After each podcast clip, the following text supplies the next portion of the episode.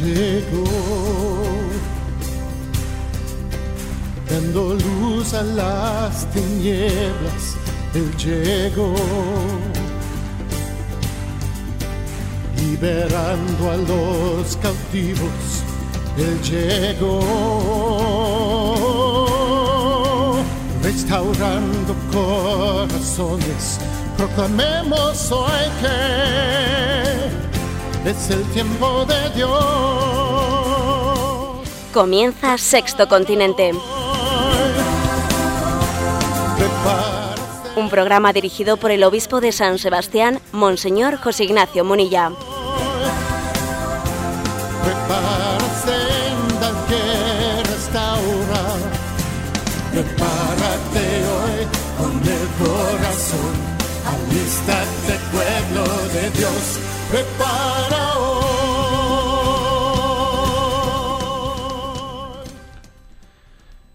Un cordial saludo a todos los oyentes de Radio María. Un día más, con la gracia del Señor, nos adentramos mar adentro en estas redes sociales, en este programa de Sexto Continente, en el que queremos hacer un puente entre la radio, esta Radio María, que esta semana ha cumplido sus 15 años ya de presencia entre nosotros en España, una Radio María que está de aniversario, y estas redes sociales. Desde luego hace 15 años, cuando Radio María comenzaba su andadura en España, esto de las redes sociales, de Twitter, de Facebook y todo eso, esto ni existía. Hay que ver en 15 años, eh, pues hasta qué punto la, comunicación revoluciona las cosas, ¿no? Estamos en un mundo que, que, es capaz de cambiar en muy poco tiempo, pero lo sustancial permanece. ¿eh? Lo sustancial permanece, lo que permanece es una madre que, que nos quiere, que nos cuida, que lleva dos mil años acompañando a esta iglesia que le está enseñando a esta iglesia a ser madre, que es ejemplo para nosotros la Virgen María de cómo salir al encuentro, de cómo cuidar de sus hijos. Pues bien, también nosotros queremos salir al encuentro de nuestros oyentes y de aquellos que en las redes sociales conectan con el programa a través de sextocontinente arroba también a través de la cuenta de Twitter arroba obispo munilla, a través también de la cuenta de Facebook, nombre de José Ignacio Munilla. Bueno, pues eh, como siempre comenzamos este programa. Queremos comenzarlo pues eh, respondiendo a algunas de las preguntas que nos han llegado. ¿eh? nos llegan pues, por preguntas por un sitio y por otro y la verdad es que seleccionamos las que las principales eh, pedimos disculpas eh, cuando no podemos atender a todas, pero agradecemos eh, que el hecho de que vuestras preguntas sean aquí compartidas, estas respuestas intentamos que no solo sirvan para quien la ha formulado, sino para todos. Bien, aquí tenemos a Nuria, una colaboradora nueva con nosotros, y le vamos a pedir que nos vaya formulando una por una las preguntas de esta semana. Adelante con la primera. Antonio nos pregunta, buenos días, mi pregunta es sobre la oración. ¿Cómo se debe orar? ¿Es bueno utilizar libros o fórmulas concretas? ¿Es necesario algún tiempo mínimo para la oración? ¿Hay algún libro especial que nos recomiende? Bien, yo me alegro mucho de que llegue eh, pues a nuestra bandeja de, entrada un correo electrónico con esta pregunta. A ver, eh, ¿cómo se debe de orar? ¿Cómo empezar? ¿Por dónde empiezo? Eh, ¿Hay algún libro? Bueno, es que hay muchísimos, obviamente, hay muchísimos. Y, y cuando alguien, pues igual, todavía no, no ha comenzado este camino y, y quiere, eh, y quiere iniciarlo, pues la verdad es que yo, yo diría, a ver, recuerdo, recuerdo de mi adolescencia que me hizo mucho bien eh, para adentrarme en la oración, pues ese clásico que se llama 15 minutos en compañía de Jesús sacramentado, que lo tenéis por cualquier lado. ¿eh? Uno lo busca en la red de internet o en cualquier sitio. 15 minutos en compañía de Jesús sacramentado. Así recuerdo que, que tenía el nombre. Que era una especie de ayuda en la que Jesús mm, te va formulando una serie de preguntas. ¿Cómo estás esta semana? Eh, cuéntame eh, lo principal que te ha ocurrido, qué es lo que te agobia, qué es, cuáles son. Es decir, es una especie de pequeña guía en la que el Señor sale a nuestro encuentro y nos va, como un amigo habla con nosotros, nos va ayudando a hablar, nos va ayudando a expresarnos delante de Él. ¿eh? Se llama 15 minutos en compañía de Jesús sacramentado y es una fórmula muy sencilla de oración. Eh, pues eh, son, son un par de folios eh, que, que, ayudan un poco a introducirnos en la oración. Creo que este podría ser un primer, un primer paso. Primer paso. Creo que otro paso puede ser el de hacernos con el con un librito del Evangelio del día, o sea, el poder leer el Evangelio que la Iglesia proclama ese día, el día de hoy, y acostumbrarnos a que el Evangelio lo traduzcamos en un diálogo personal con Jesucristo. Leer el Evangelio, dejar que tenga eco en nuestra vida, eh, entrar en diálogo con Jesucristo a través de las palabras que él ha leído, es, quizás es el método más sencillo. ¿eh? Convertir el, el, Evangelio diario en el punto de conexión con Jesús, en el punto de diálogo con Jesucristo. ¿Algún tiempo concreto? Pregunta Antonio. Pues yo creo que sí es bueno marcar un tiempo concreto. Alguno dirá, hombre, pero si la oración es un hablar espontáneamente, pues con un amigo, con Dios como amigo nuestro, eso de la amistad no está sujeto a tiempos. Sí, es verdad, eh, pero vamos a ser también eh, realistas. Eh, nosotros, precisamente como nuestra relación con Dios tiene que, tiene que superar pues, tentaciones de pereza, el hecho de que Dios también nos relacionamos con Él por la fe, supone un plus de dificultad en nuestra relación con él. Y existe la pereza existe bueno pues por ello yo creo que es bueno que uno se ate un poco en corto eh, se ate un poco en corto y diga voy a tener un tiempo mínimo de oración y digo bueno voy a marcar un cuarto de hora voy a marcar eh, bueno yo creo que puede ser bueno para quien se inicia marcar un tiempo mínimo de oración que quizás puede ser esos 15 minutos eh, en los que yo pues me me, me autoexijo a mí mismo, ¿no? Estar con el Señor. Bueno, yo le animamos a Antonio y a todos los que, a todos los oyentes ¿eh? de, este programa, pues que igual también, bueno, pues eh, no se han acostumbrado en su vida a hacer una oración, digamos, mental, una oración mental, a que también den ese paso. ¿eh? Es buena la oración vocal, por supuesto. Es buena la, oración del Santo Rosario, por supuesto. Pero también dar ese salto, ¿no? Ahora, la oración mental creo que es, es importante. Damos paso a la siguiente pregunta. Diego, desde Murcia, pregunta. El otro día me enteré de que 44 de las 70 diócesis españolas no contaban con ningún exorcista. Y cuál no fue mi sorpresa que entre ellas aparecía la de San Sebastián. Aprovechando que tenemos a mano al obispo de dicha diócesis, me preguntaba por qué todavía no ha encomendado formar a ninguno de ellos.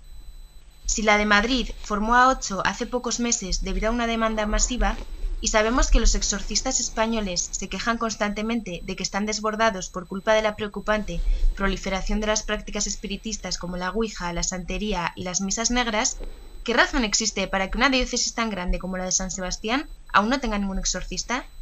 ¿Acaso no ha recibido ninguna petición de liberación por parte de ningún poseso? Bueno, aquí en este mundo, ¿eh? en este mundo mediático, también nos piden cuentas, ¿no? Y está bien, Diego, porque tu pregunta sirve también para explicar alguna cosa. Vamos a ver, eh, es cierto que, que los obispos mm, tienen ellos, ¿no? Pues la, la posibilidad de nombrar exorcistas y de hecho pues en las yo no sabía este dato que tú nos das ¿eh? pero de las 70 diócesis de España eh, pues, pues, nos cuentas tú que hay 26 mm, en las que sí hay exorcistas y 44 en las que no no las hay eso no quiere decir que en las otras no las haya a ver eh, si no hay uno un exorcista explícitamente nombrado por el obispo el exorcista es el obispo mismo. O sea, en sí mismo el, exorcista de una diócesis es el obispo. Y en caso de que el obispo, pues digamos, vea que esa tarea le supera o que es excesiva para él, etcétera, entonces es cuando él nombra a un exorcista. ¿Eh? Pero por lo tanto, toda diócesis tiene un exorcista porque mm, eh, a falta de un nombramiento concreto es el obispo el exorcista. ¿eh? Lo que ocurre es que obviamente eh, pues no, no, es, no existe ¿no? el nivel de peticiones, eh, nivel de peticiones pues, eh, que justifiquen o que hagan conveniente o, pues ese nombramiento en todos los lugares. En algunos lugares hay muchas más peticiones que en otras y, por lo tanto es esta discreción del obispo la prudencia o no la prudencia de nombrar un exorcista. Pero digamos en las diócesis en las que no lo tenemos eh, nombrado, pues suele ser el obispo directamente el que lo, el que lo, lo atiende. Hay que decir también que a veces, pues hoy en día, como estamos en un mundo que, el mundo de la comunicación, que se hace tan cercano y tan pequeño, pues muchas veces puede ocurrir pues que cuando un obispo quiere derivar un caso, pues se lo derive al de la diócesis vecina, ¿eh? pues porque también estamos en un mundo, pues digamos, en el que la comunicación es mucho más sencilla que en otros tiempos. ¿Eh? Damos paso a la siguiente pregunta. Un oyente anónimo nos escribe para compartir con nosotros. Soy un hombre de 55 años, casado, con una hija, con trabajo y salud. En otro tiempo tuve pensamientos impuros, que confesaba, pero que ya superé. Últimamente vivo con un miedo y una preocupación constantes por todo, por mi salud, por la de mi familia. ¿Qué me aconseja hacer? Muchas gracias y feliz cumpleaños de Radio María. Bueno, eh, lógicamente, como siempre decimos en este programa, cuando hay así una consulta, digamos, más de tipo de vida espiritual personal, siempre sabéis que eh, pues me, escucháis con frecuencia decir la importancia de que tengamos también un acompañante espiritual, que pidamos al Señor la gracia de poder también, ¿no? Pues buscar un director espiritual en el entorno de nuestra vida, que ayuda mucho. Bien, pero dicho esto, quizás por, eh, ya sé que es un poco arriesgar, ¿no? Cuando alguien recibe una pregunta así y a tenor de la impresión que le causa se atreve a decir alguna cosa. Es posible que este oyente anónimo también dé un perfil, ¿eh? de un perfil de una persona un tanto escrupulosa, ¿eh? escrupulosa, que las personas escrupulosas pues pueden cargar, eh, cargar con una cruz no pequeña, no pequeña, mm, de tendencia un poco obsesiva, en el sentido de que las cosas les vienen, les sobrevienen, te machacan, te vuelve el pasado, te vuelve, eh, te agobias, eh, todos son miedos, eh, existe un perfil, existe un perfil psicológico que también condiciona mucho la vida espiritual. Aquí lo psicológico y lo espiritual están entrelazados y, hay un cierto perfil psicológico que, bueno, que sin duda alguna hay que abrazar como una cruz hay que abrazar como una cruz para caminar camino de la santidad. Y me da la impresión, pues, de que por las cosas que dice eh, nuestro oyente, pues puede estar él ¿eh? en este perfil. Por lo tanto, ¿qué hacer en, un caso de que una persona así tienda a ser escrupulosa, tienda a ser un poco obsesiva, tienda a ser, pues bueno, pues enfatizar mucho la confianza en Dios. ¿eh? Una confianza en Dios que nos tiene que hacer relativizar nuestros agobios. ¿Eh? relativizar nuestros agobios, intentar tener eh, pues un, un, santo humor, ¿eh? un santo humor, una cierta ironía hacia nosotros mismos. Ya está aquí mare agobios, ya está, es un poco reírnos de nosotros mismos. Tener a alguien, como he dicho antes, ¿no? con, con quien contrastar, con quien contrastar. creo que estas estos son los consejos principales, ¿no? Para llevar adelante, eh, pues el, camino hacia la santidad, que cada uno tiene que llevarlo, pues, pues con sus características y a cada uno le aprieta el zapato por un lado. Y hay personas pues, que tienden a ser eh, laxas y otras personas que tienden a ser escrupulosas y obsesivas y, cada uno pues tiene que eh, abrazar su situación y su condición y caminar con ella. Adelante con la cuarta pregunta. Sofía de Madrid nos pregunta, creo que mi mayor tentación es la desesperación. Me desespero ante mis continuas caídas, me desespero ante mi impotencia, me desespero al ver lo mal que van muchas cosas. ¿Qué puedo hacer? ¿Qué hacer ¿no? cuando uno tiene una tendencia a la, desesperación? Bueno, yo me acuerdo de, un dicho de San Bernardo que decía, ¿eh? el desconocimiento propio genera soberbia, pero el desconocimiento de Dios genera desesperación, que es peor. El desconocimiento de Dios genera desesperación. Quiero decir que, mira, para superar la desesperación, la, mejor medicina es conocer a Dios en profundidad, conocer su paciencia. pero qué paciencia tiene Dios. ¿eh? Conocer su misericordia, conocer cuanto más conoces a Dios, Mm, menos te desesperas. ¿eh? Porque en el fondo la desesperación, la desesperación proviene de que te crees solo. La desesperación conviene de que, perdón, proviene de, que te miras demasiado al espejo. La desesperación proviene de que tienes una vida eh, pues eh, que empieza contigo y termina contigo y entonces te sientes impotente y entonces a ver es que la única manera posiblemente de vencer la desesperación es es mirar a Dios y relativizar nuestro agobio miras a Dios y relativizas tu agobio o sea conoce a Dios más profundamente ¿eh?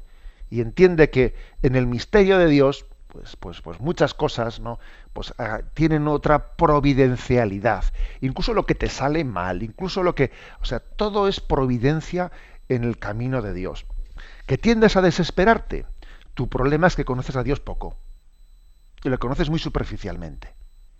Eh, profundiza más en el Evangelio, en el rostro de Jesucristo, y vas a ver cómo no, pues esa tendencia, esa tendencia a la desesperación se va superando. Adelante.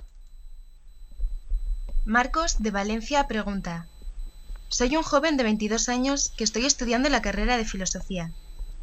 La verdad es que estoy luchando interiormente porque me cuesta conjugar mucho mi fe cristiana con la filosofía, especialmente con las orientaciones de algunos de mis profesores.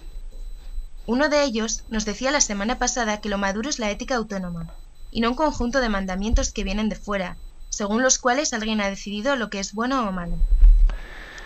Bien, Marcos, la verdad es que yo creo que el problema no está, no está, tanto en conjugar la fe cristiana con la filosofía, sino más bien lo que dices tú con algunas de las orientaciones de algunos profesores o de algunas escuelas filosóficas.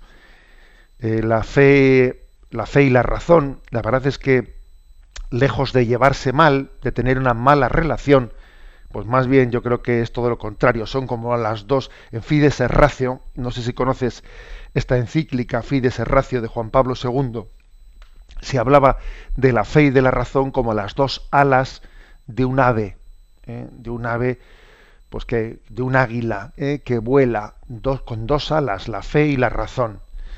Creo que la Iglesia en su historia se, se caracteriza ¿eh? por haber conjugado ¿no? fe y razón. Bien, pero bueno, con respecto un poco a lo que te decía tu profesor, es que, claro, lo maduro es la ética autónoma, ¿no?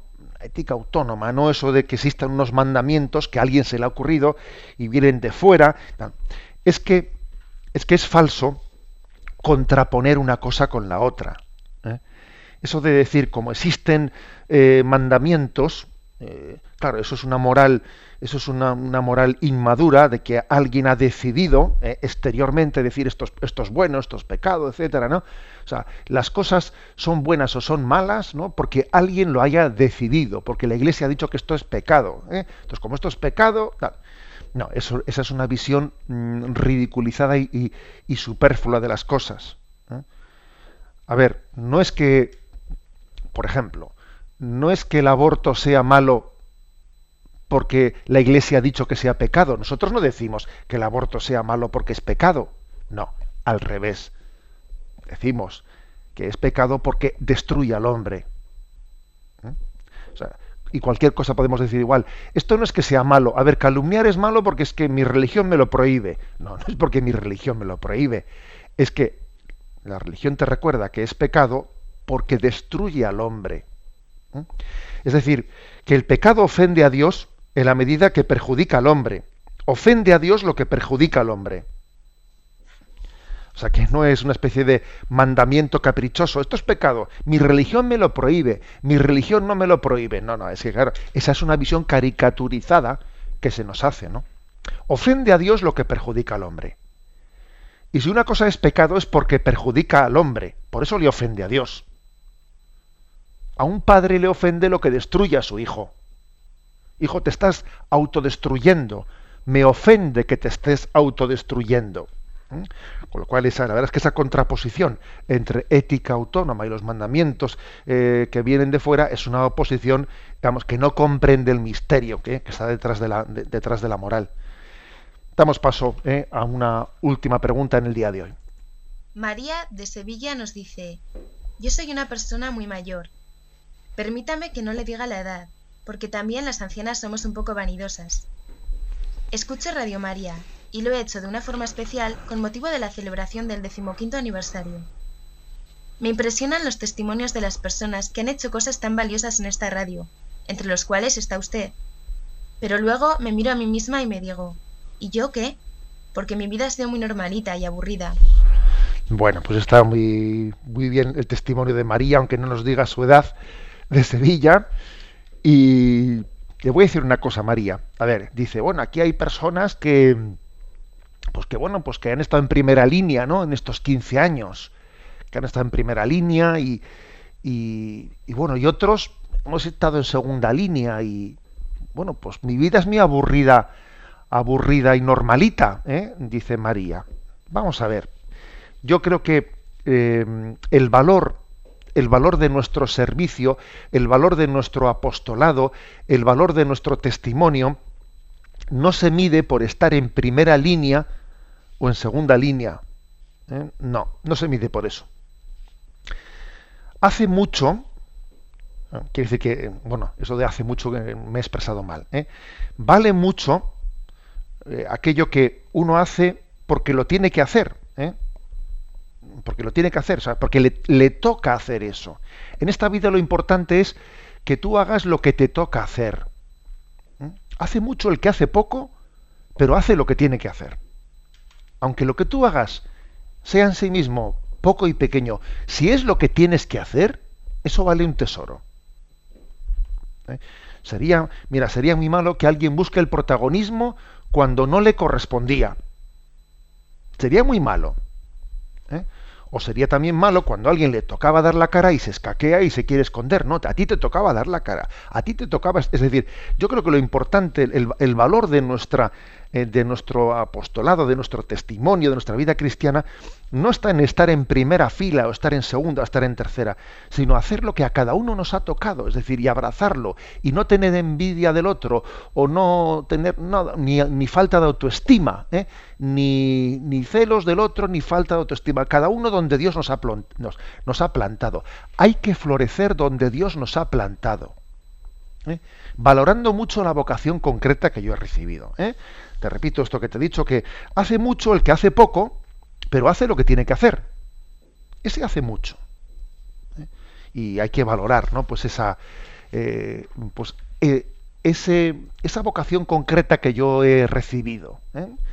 Bien, hasta aquí las, las preguntas de los oyentes con las que solemos comenzar este programa y vamos a adentrarnos que se pasa el tiempo que corre que vuela.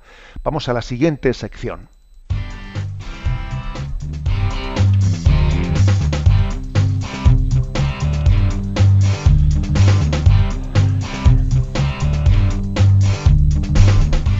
Repasando las redes.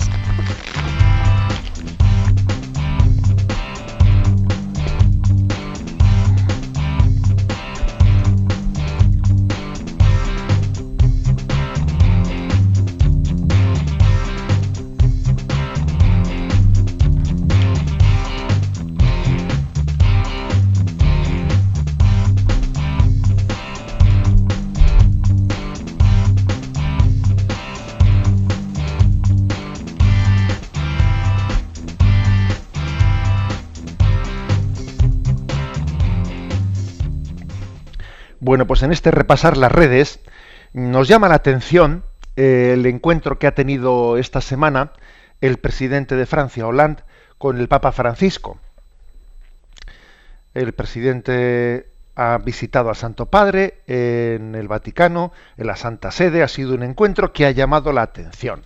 En primer lugar, ha llamado la atención por la cara seria del Santo Padre. Estamos acostumbrados a ver una sonrisa en el rostro del Papa Francisco que es conmovedora, que es significativa, y claro, si la sonrisa es significativa, el rostro serio también lo es. Máxime, cuando el rostro serio lo formula alguien que normalmente está sonriendo. Ese rostro serio habla.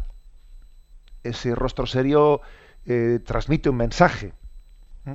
¿eh? Aquí, yo creo que qué importante es que nuestro tono vital eh, pues sea pues sea de ordinario pues un tono alegre, etcétera, para que cuando en algún momento, entre otras cosas, ¿no?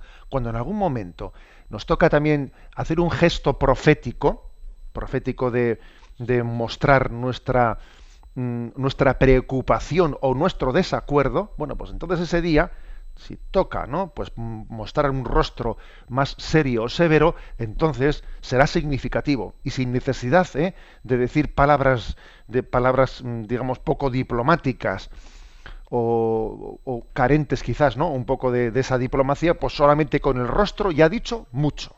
¿eh? El Papa ha mostrado un rostro preocupado porque Francia también está caminando está caminando el otro día en el último programa, hicimos una entrevista de Juan Antonio Reitz, ¿no? que había participado de esa manifestación en París en defensa de la vida y además llamando la atención de que es que en París existe, en Francia, existe incluso un proyecto de ley, no solo para ampliar el aborto, etcétera, sino un proyecto de ley en el que se, se quiere perseguir, se quiere penar penar la manifestación eh, pues contraria al aborto, que es tremendo que en el país de la libertad se quiera cercenar la libertad eh, de quien de quien no piensa ¿no? Eh, en base a lo políticamente correcto, en el que no, en el que no, el que quiera rebelarse contra lo políticamente correcto será penado. Pero bueno, fijaros a, dónde hemos llegado ¿no? en la dictadura del relativismo. El Papa mostró un rostro serio. Y además otra cosa que, está, que es llamativa es que en el, en el comunicado posterior, después del encuentro que duró unos 40 minutos, 40 minutos en el, en el mundo de la Santa Sede es mucho tiempo, ¿eh? en el encuentro entre el Papa y un, eh, y un dirigente político. Es mucho tiempo, quiere decir que se dijeron cosas. ¿eh? En los dos comunicados posteriores llamó la atención que, que, la Santa Sede dijo, bueno, pues han hablado de temas de bioética han hablado de temas de familia, el tema de tal, tal, y temas también de política internacional, la, paz en Oriente Medio, tal, Y en el comunicado que dio por su parte, pues eh, el gobierno francés eh, silenció, ¿eh? silenció los aspectos de bioética, de familia, etcétera, etcétera, y únicamente dijo que habían hablado de temas internacionales, lo cual quiere decir que ese silenciamiento, eso lo ve cualquiera, vamos, ¿no? que ese silenciamiento del comunicado pues del gobierno francés quiere decir que me callo lo que no me ha gustado. ¿eh? No me ha gustado que el Papa me hable de esto, no me ha gustado que el Papa me hable del otro. Y además también creo que por parte de la delegación francesa existió, es verdad que, que compartieron con el Santo Padre una preocupación por el escenario internacional de algunos países de África y especialmente de Oriente Medio, por la paz de Siria, pero verdaderamente las posiciones que mantiene la Santa Sede eh, son distintas de, muchos países occidentales, como es el caso de Francia, que dicen perseguir la paz, pero que tienen unas, eh, unas opciones en base a sus intereses geoestratégicos y económicos. ¿eh? Por ejemplo, en este comunicado de la diplomacia francesa posterior al encuentro con el Papa, pues ha habido la indelicadeza, indelicadeza de decir. Pues que Hollande le ha pedido al Papa que reciba que reciba al grupo opositor de a uno de los grupos opositores eh, del conflicto de Siria, que es al que el gobierno francés le ha reconocido, le ha dado una, eh, un reconocimiento oficial dentro de la guerra civil. Oiga, perdóneme usted, la Iglesia quiere contribuir para solventar los conflictos internacionales no tomando parte con uno, como usted ha hecho. La Iglesia tiene que ser, tiene que ejercer una mediación, en todo caso siendo madre de todos. Y, además me parece que, esos por los que usted ha tomado, ¿no? Pues opción, pues igual resulta que los cristianos, los pocos cristianos que viven allí en Siria perseguidos, tendrían mucho que decir de ellos. ¿eh? O sea, es decir, la verdad es que ha habido, por lo tanto, el encuentro entre el Papa y Hollande ha sido un encuentro en el que, por supuesto, se han guardado las formas, sin duda alguna, ¿no? Habrá sido un encuentro, un encuentro siempre positivo, pero es verdad que también la Iglesia, la Iglesia tiene, eh, tiene la fórmula, tiene la capacidad de mostrar también eh, su, su, rostro, su rostro severo, sabe hacerlo, sabe hacerlo con delicadeza. Además, también todos, todos seremos conscientes de que la vida del presidente, por mucho que él, eh, la vida personal del presidente Hollande, eh, por mucho que él dijese que hay que distinguir y que no hay que mezclar lo público y lo privado, ¿no? El hecho de que, bueno, pues de que estuviese en un momento en el que el mundo entero esté siendo, esté asistiendo a un espectáculo, ¿no? El espectáculo es de que el presidente francés, eh, pues está divorciado, y entonces pone como primera dama de Francia a, pues a una mujer que no es la suya. Y ahora resulta que se descubre que también él está siendo infiel a su eh, a, la mujer con la que estaba siendo infiel con su mujer. Vamos a ver, es que ya el mundo de las infidelidades no tiene, no, no, no, tiene fin. Entonces se dice, no, es que esto es un tema privado que no hay por qué mezclarlo con un tema, con la, con la vida pública. ¿Es eso verdad? ¿Es verdad eso de que existen como dos ámbitos, el privado y el público, y que no hay por qué eh, pues interferirlos para nada, que son dos ámbitos incomunicables? Yo no lo creo así. Yo no lo creo así. ¿Eh? A mí me parece que el sujeto moral es uno y no son dos. Y la verdad es que cuando alguien no ha sido fiel ni no está siendo fiel ni a su mujer, ni siquiera a su amante, que se va con otra distinta a su amante, bueno, pues con todos mis respetos, pero yo creo que unos ciudadanos tienen derecho tienen derecho a dudar de la fidelidad, ¿no? Pues en el en la causa pública de quien no es capaz de ser fiel en, eh, a, nivel, a nivel familiar. ¿Que esto es mezclar las cosas? No lo creo. Eh, acordaros de lo que dice San Pablo en su carta a Timoteo. En la primera carta a Timoteo, San Pablo, cuando habla de cómo elegir, por ejemplo, al obispo, al obispo, dice primera Timoteo el capítulo tercero. Conviene que el obispo sea irreprochable, marido de una sola mujer. Fijaros, estamos hablando de un momento en el que todavía el celibato eh, no, pues no era una ley para toda la iglesia, eh, para toda la iglesia católica. Dice, conviene que sea madre, perdón, marido de una sola mujer, sobrio, sensato, ordenado, hospitalario, hábil para enseñar, no dado al vino ni amigo de reyerta, sino comprensivo que no sea agresivo ni amigo del dinero, que gobierne bien su propia casa y se haga obedecer de sus hijos, pues si uno no sabe gobernar su propia casa, ¿cómo cuidará la iglesia de Dios? Eh, toma palabra, ¿eh? palabra de Dios que, que es iluminadora. Si uno no sabe gobernar su propia casa, ¿cómo va a gobernar ¿eh? una casa más grande? ¿Cómo va a gobernar la casa de Dios? Por lo tanto, eso de que hay que distinguir, ¿no? Entre ámbito privado y ámbito público y que son dos cuestiones absolutamente incomunicables, no, no, estoy, no, no, estoy de acuerdo, porque es que el sujeto moral es uno y no son dos. No hay dos sujetos morales, sino uno, uno, uno solo. ¿eh? Por eso creo que tenemos, o sea, existen, existen razones ¿no? más que sobradas para que se enciendan ¿no? nuestras, nuestras, nuestras luces de alarma quizás ante una, eh, ante una clase política que en Europa eh, por un, de una y otra manera no manifiestan sencillamente la inmadurez. La verdad es que eh, la vocación a la vida pública, la vocación al gobierno supone, requiere una madurez, una madurez importante, ¿no? Y lo primero que debiera de buscar, ¿no? Pues un dirigente, un gobernante es buscar esa madurez. Nosotros diríamos esa santidad. Es que es difícil ser buen gobernante si, si uno no procura la santidad, si uno no procura la madurez. Bien, lo dejamos, lo dejamos ahí que como podéis ver, no, pues es una, una reflexión que nos tiene, eh, nos, nos, puede decir mucho al respecto. Nos puede, podemos tener aplicaciones en todos los lugares, ¿eh? pero aquí en concreto, en este encuentro entre Holanda y el Papa, creo que ha quedado patente, ¿no? Pues esta, eh, esta especie llama, esa llamada de atención, el rostro severo, el rostro serio del Papa, era un rostro elocuente. Bien, y en estos minutos musicales que solemos tener ahora, bueno, pues voy a poner un, un, clásico ya ¿eh? de la música moderna. Eh, me imagino que los más jóvenes no van a recordarlo. Pedro Ruy Blas fue pues un cantante allí de los años de los años 70 que tuvo un éxito especial en una canción que se llamaba A los que, a los que hirió el amor.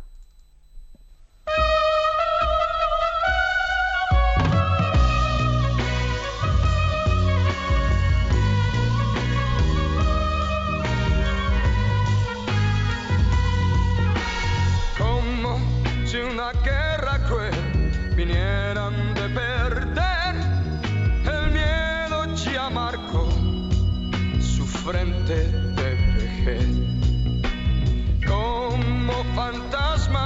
encorvados al pasar, inspiran la piedad, inspiran la piedad.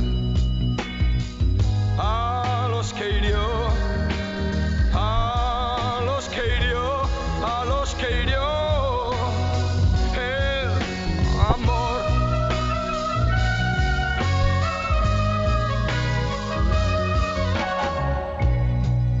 Una guerra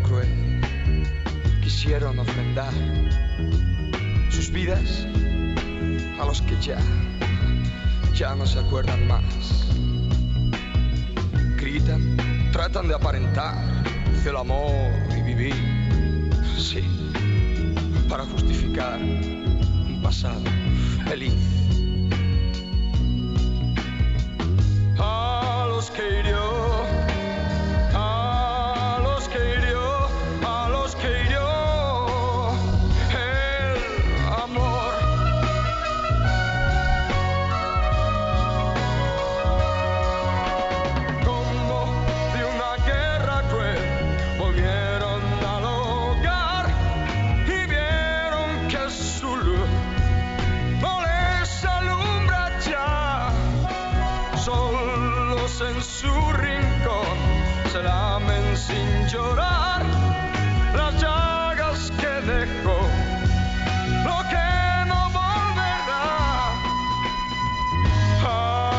a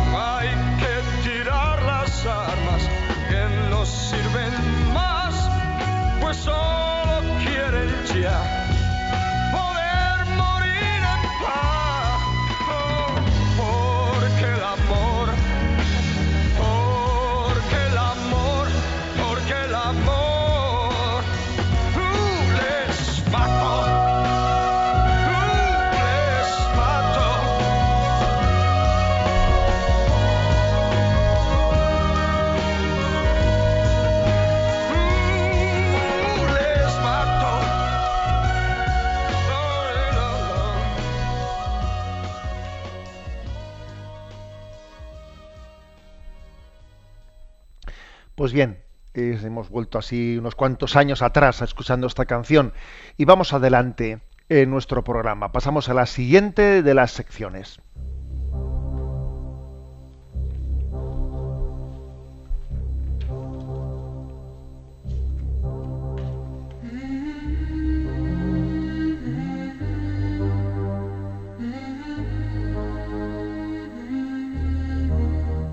Hasta el viento y el mar le obedecen.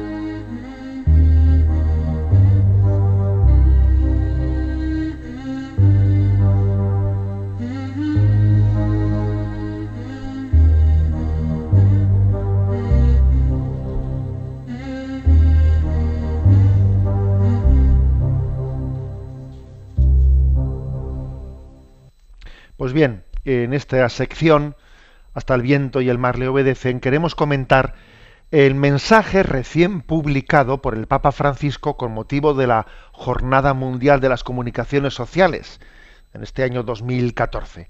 Es tradición que el mensaje suele ser publicado pues en torno al día de San Francisco de Sales. ¿eh? Ha sido publicado el 24 de enero, aunque la jornada de comunicaciones sociales se celebra bastante más tarde, ya eh, avanzada la Pascua.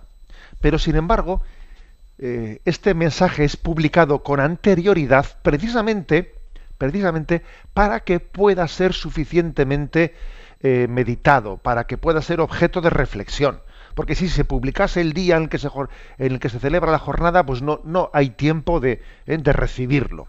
Estamos en un programa, el de Sexto Continente, que se caracteriza especialmente por el tema de la, de la comunicación y además de las nuevas comunicaciones ¿no?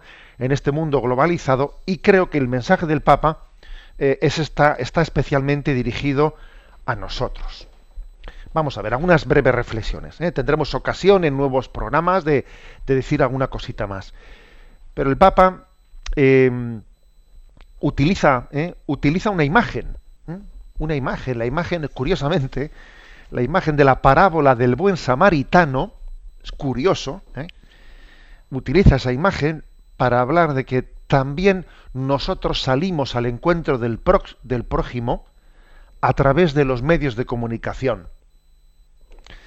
Y el prójimo se nos hace próximo. Yo nunca, la verdad es que nunca se me hubiese ocurrido ¿eh? recurrir a la parábola del buen samaritano para para entender el encuentro a través de los medios de comunicación. Estamos en un mundo, en un mundo globalizado que se queda pequeño por el efecto de los medios de comunicación. La, la globalización nos hace muy interdependientes, pero al mismo tiempo, al mismo tiempo también la globalización, pues deja, deja más, eh, pues en evidencia las diferencias, las injusticias, las escandalosas distancias entre unos y otros, eh, el, pecado de la indiferencia de que tú pases junto a otro que está sufriendo y pases de largo. O sea, es decir, la parábola del buen samaritano se ve reflejada en nuestra vida por el efecto y el influjo de esa globalización que tienen los medios de comunicación, que tienen nuestro navegar por las redes sociales puede estar aconteciendo, se puede estar reeditando, reencarnando esa parábola en tu vida, porque tú pasas por aquí, pasas de largo, etcétera, etcétera, etcétera. ¿Mm? Por cierto, me llama la atención que el Papa, haciendo esa aplicación de la parábola del buen samaritano al tema de la comunicación, pues dice que cuando los medios de comunicación tienen un objetivo preponderantemente, pues eh, sencillamente pues de lucro que intentan sencillamente inducir al consumo eh, pues por la publicidad. A mí lo que me interesa es vender más publicidad. Entonces yo lo que mi objetivo predominante preponderante es ese no eh, pues dice entonces ocurre que nos encontramos como una manipulación del hombre como la de que el hombre apaleado por los bandidos y abandonado al borde del camino que leemos en la parábola del buen samaritano. ¿eh? Que el levita y el sacerdote no ven en él a su prójimo, sino a un extraño de quien es mejor alejarse. Así ocurre, ¿no? Cuando los medios de comunicación utilizan, ¿eh? pues sencillamente mm, a, a sus interlocutores como alguien en quien tengo que generar consumo, alguien al que tengo yo que eh, manipular para mi causa, para mi causa política, eh, o sencillamente para mi comercio. Eh, generalmente tenemos dos tipos, tenemos dos tipos de, de medios de comunicación ante los cuales tenemos que tener un sentido crítico grande. Unos son los que están al servicio de una causa política partidista, que son una buena parte ¿eh? de los medios, que, sencillamente están intentando, ¿no? Pues eh, eh, están conformando la realidad en base a una ideología política y tienen el gran peligro, ¿no? De deformar la realidad desde la ideología política que ellos están defendiendo.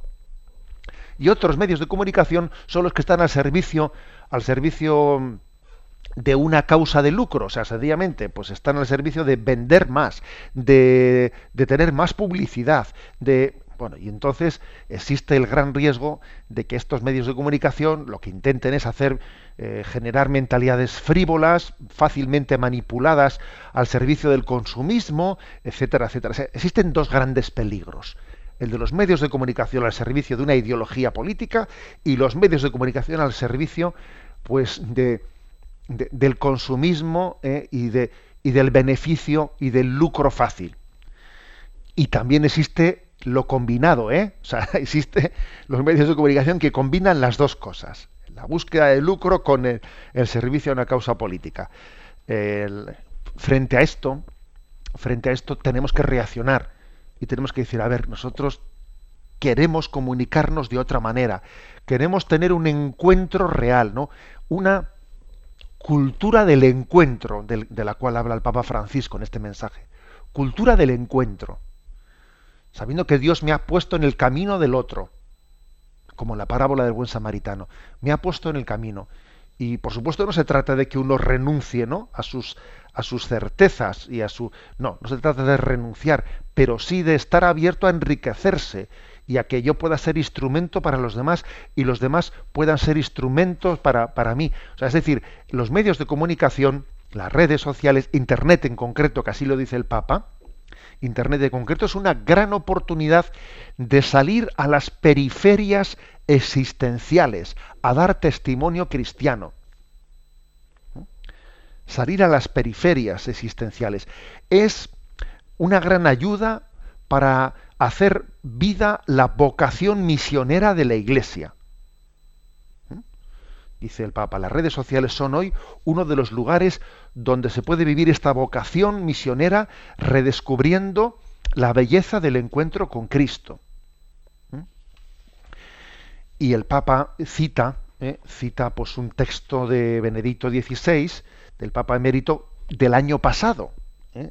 en este mismo mensaje de la Jornada Mundial de las Comunicaciones, en las cuales decía el Papa, el Papa emérito, no se ofrece un testimonio cristiano bombardeando mensajes religiosos, sino con la voluntad de donarse a los demás, a través de la disponibilidad para responder pacientemente y con respeto a sus preguntas y sus dudas en el camino de la, de la, búsqueda de la verdad y del sentido de la existencia cristiana. Es decir, que no se trata, no se trata de una apología, sencillamente decir, utilicemos los medios de comunicación para lanzar, eh, para bombardear nuestros mensajes. A ver, no es eso solo. ¿eh? Decía Benedicto XVI que no, que tenemos que tener también paciencia en el encuentro.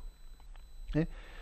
Eh, disponibilidad para escuchar a las personas, para responder a sus preguntas, para adentrarnos también en sus inquietudes. O sea, hace falta, por lo tanto, pues una, una sensibilidad del encuentro. O sea, que la comunicación sea un encuentro, un encuentro, que no sea un bombardeo. ¿eh? Fijaros cómo también el Papa lo, menta, cómo los discípulos de Maús, en esa, en esa pedagogía que Jesús nos enseña a tener con ellos, Jesús escuchó mucho tiempo antes de empezar a hablar. ¿eh? Entonces la comunicación ¿eh? supone, supone tener una, una capacidad de encuentro, que supone también, a ver, cállate un momento y escucha y, y, y mira y mira todo también de, lo que Dios está sirviendo para hablarte, ¿eh? para, para eh, salir a tu encuentro. Tú sales al encuentro, pero también el, también el Señor y los, eh, sale a, tu encuentro a través de los demás. Bien, este es el, este es el mensaje que nos da el, el, Papa. Ojo, y él no está, no, no os penséis que, que no incide también y no subraya los peligros. Sí, existen peligros existen peligros. Por ejemplo, dice él, el de la, el de la velocidad. Pues porque las, las, informaciones se suceden a una velocidad que uno puede no, puede no tener la, eh, la suficiente calma para procesarlas. Eh, el, el, Papa habla de peligros, ¿no? el peligro de que la variedad de opiniones pues, pues pueda derivar en un relativismo, etcétera, etcétera. O sea, existe una serie de peligros ante los cuales tenemos también nosotros que poner nuestros medios, ¿no? Pero, pero además de señalar los, los peligros, nos toca decir que el, mandato de Jesucristo, id y anunciad, id y sed mis testigos, tiene hoy en día también, eh, dice, sale a las periferias, sale a las calles, sale a las esquinas de los caminos. Esas esquinas, ¿no? Esas calles, sin duda alguna, son también hoy entre nosotros, son pues las redes sociales, es el mundo, el mundo digital, el mundo de la comunicación, que supone una gran plaza pública en la que, en la, que la luz de Cristo puede, está, de hecho, ¿no? no puede hacerlo, lo está haciendo, ¿no? Está siendo verdaderamente pues un bálsamo de encuentro, está convirtiendo la, la comunicación pues en aquello para lo cual los hombres hemos sido creados, que es para la comunión. El hombre ha nacido para la comunión, para la comunión con Dios, que también pasa por la comunión entre nosotros. Damos paso al último de los apartados.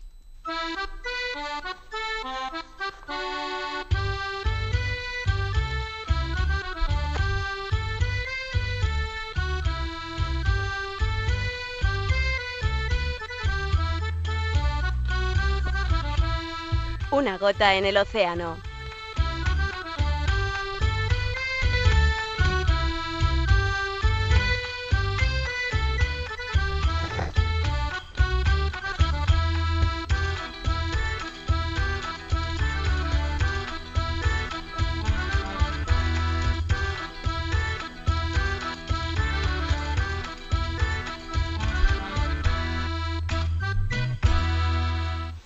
Bueno, pues una gota en el océano. Ya sabéis que aquí intentamos ¿no? pues enviar eh, diariamente un, breve mensaje a las redes sociales a través de la cuenta de Twitter de arroba obispo munilla y también mandamos ese mismo mensaje pues en la cuenta de Facebook.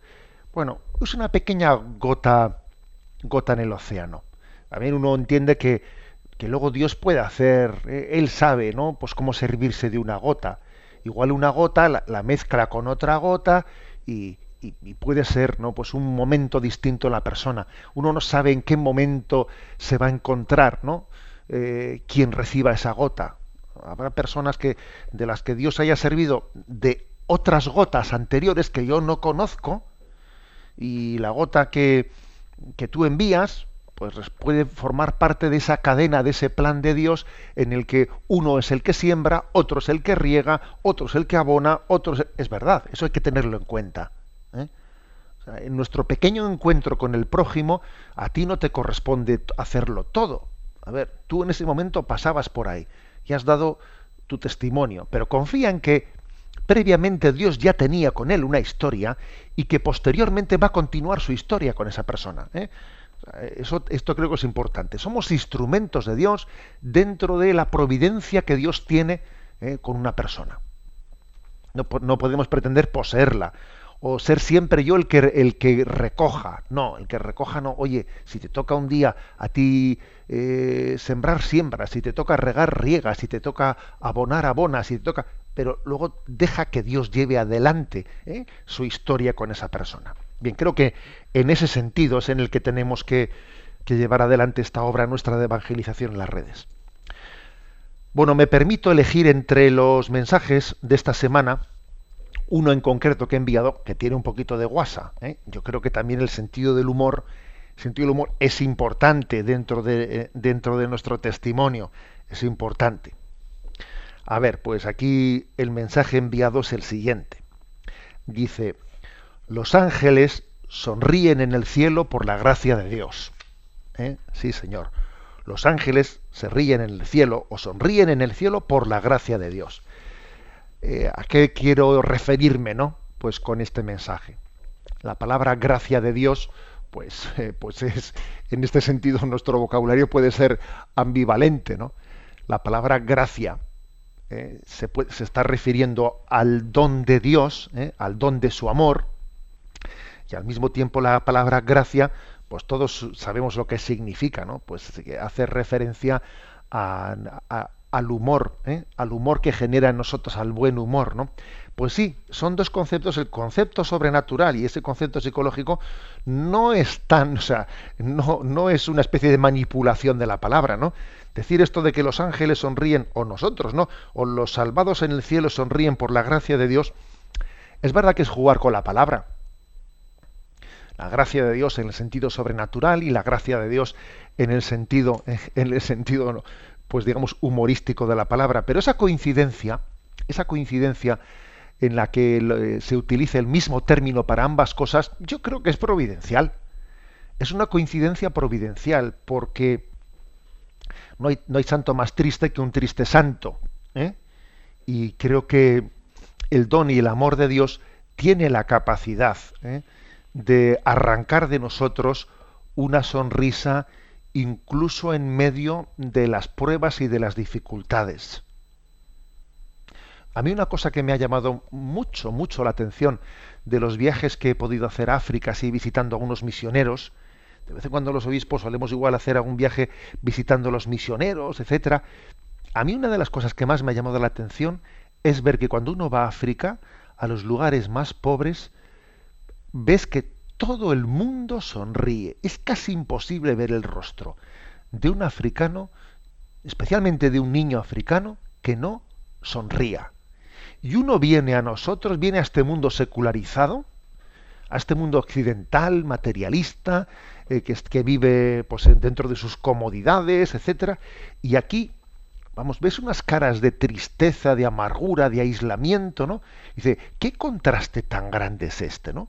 ¿Cómo es posible que el bienestar material genere eh, pues esa, esas caras de, indiferencia, esas caras de tristeza, ¿no? de ensimismamiento.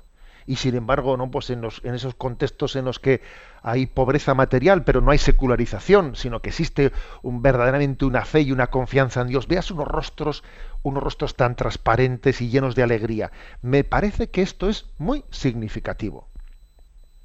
Repito la frase. ¿eh? Los ángeles sonríen en el cielo por la gracia de Dios. Y cuando estamos, cuando damos la espalda a Dios en nuestra vida, enseguida nos volvemos de la cáscara amarga. Enseguida estamos siempre con caras largas, quejándonos de todo. Enseguida ya la cáscara amarga, ¿sabes? ¿Eh? Creo que un signo de la presencia de Dios en nosotros es la capacidad de, de vivir alegres y esperanzados y sonrientes. Es un signo de la presencia de Dios entre nosotros. No hay mejor mortificación más agradable a Dios que la mortificación de nuestros estados de ánimo tristes, apesadumbrados, melancólicos. No hay una mortificación más agradable a Dios que la mortificación de ese tipo de estados de ánimo. Los ángeles sonríen en el cielo por la gracia de Dios. Y vamos también a recibir esa bendición ¿eh? por la gracia de Dios que arranque de nuestros corazones lo, eh, pues esa sonrisa para gloria de Dios. La bendición de Dios Todopoderoso, Padre, Hijo y Espíritu Santo. Alabado sea Jesucristo.